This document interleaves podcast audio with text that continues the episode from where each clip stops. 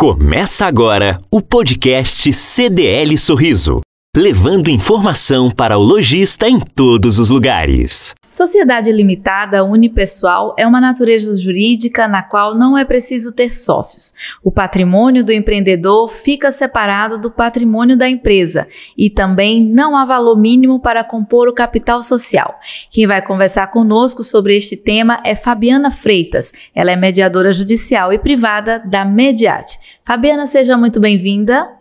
Obrigada, Deise, mais uma vez. Uma satisfação estar aqui na CDL falando um pouquinho mais com os empresários. Obrigada a você. Na prática, o que isso quer dizer?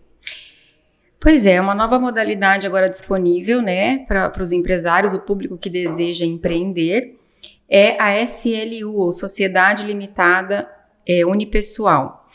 Essa, essa lei que entrou em vigor agora em 2021 é, é, fruto da medida provisória 881, conhecida como a, a medida a MP liber, da liberdade econômica, né?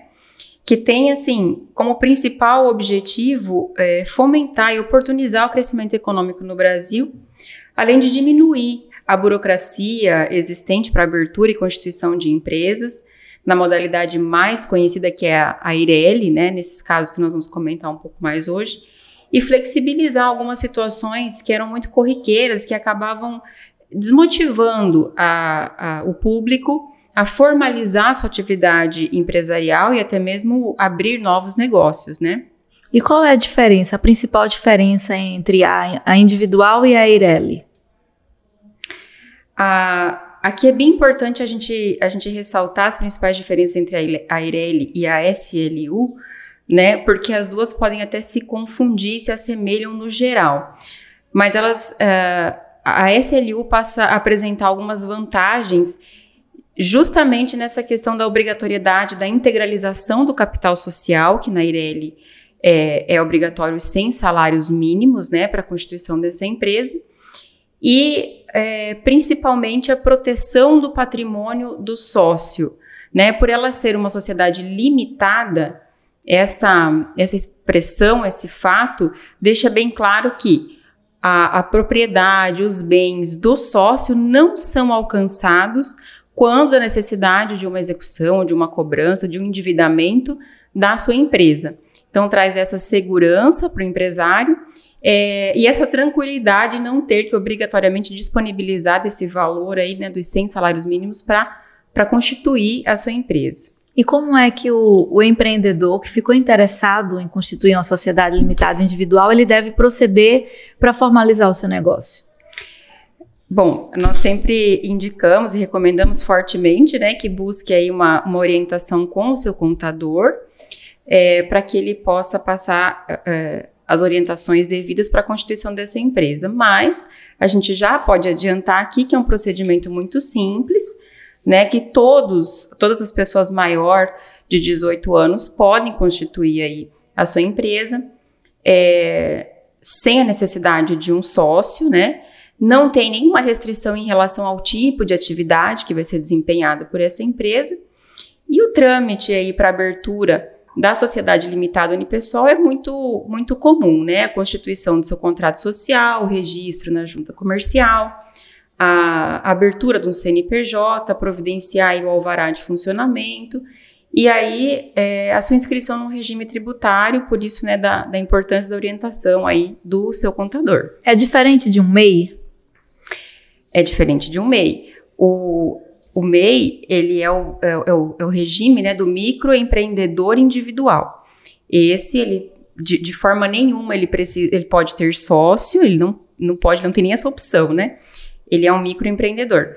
E ele tem um limite de faturamento anual para ele se manter nessa condição de microempreendedor individual.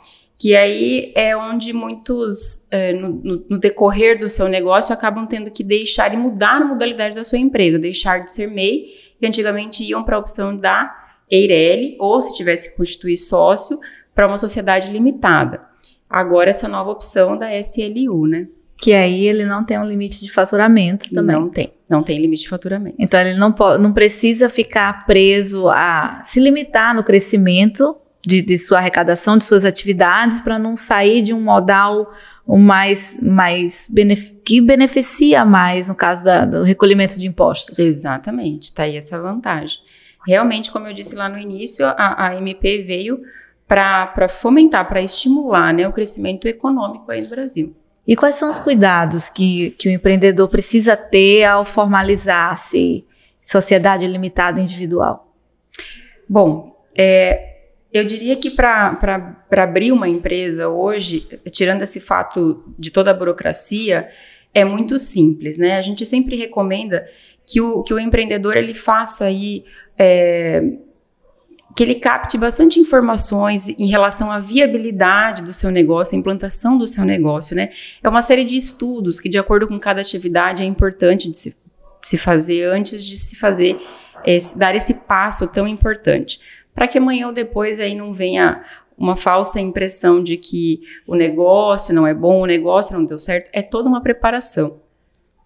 E como ela funciona, assim, na prática? Como é o funcionamento de, de uma sociedade limitada?